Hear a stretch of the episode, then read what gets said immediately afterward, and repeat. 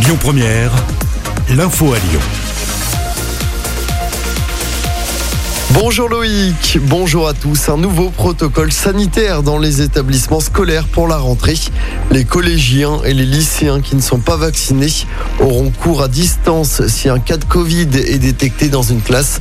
En revanche, ceux qui sont vaccinés auront toujours cours en présentiel. En primaire, lorsqu'il y aura un cas de contamination dans une classe, cette dernière fermera automatiquement. Notez également qu'un adolescent qui n'est pas vacciné ne pourra pas aller au cinéma ou à la piscine dans le cadre de sorties scolaires. Le pass sanitaire dans les transports entrera en vigueur officiellement entre le 7 et le 10 août prochain, annonce ce matin de Jean-Baptiste Djebari, ministre délégué au transport. Alors les contrôles se feront essentiellement sur les quais mais aussi dans les trains et à l'arrivée. En revanche, il n'y aura pas de contrôle systématique du pass sanitaire. Un nouveau cap franchi dans la campagne de vaccination en France.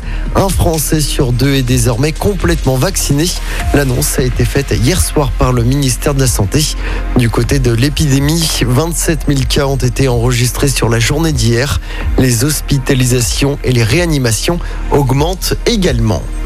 Dans l'actualité locale, un nourrisson retrouvé dans un sac poubelle près de Lyon hier soir. Le bébé de un jour a été pris en charge par les secours avenue de Verdun à Mézieux. Le bébé a ensuite été transporté à l'hôpital femme-mère-enfant de Bron. Son état de santé ne serait pas préoccupant.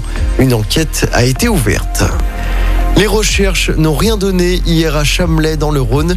Cela fait suite à la disparition inquiétante d'une femme de 55 ans. 80 personnes ont participé à une battue hier. La quinquagénaire serait partie à pied de chez elle. C'est son mari qui avait donné l'alerte lundi soir. Les recherches reprennent aujourd'hui. On passe au sport. Les Lyonnais Hugo Boucheron et Mathieu Androdias, champions olympiques en aviron à Tokyo.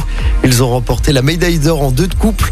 Les rameurs lyonnais ont devancé les Pays-Bas et la Chine. Ils ont également battu le record olympique de cette discipline.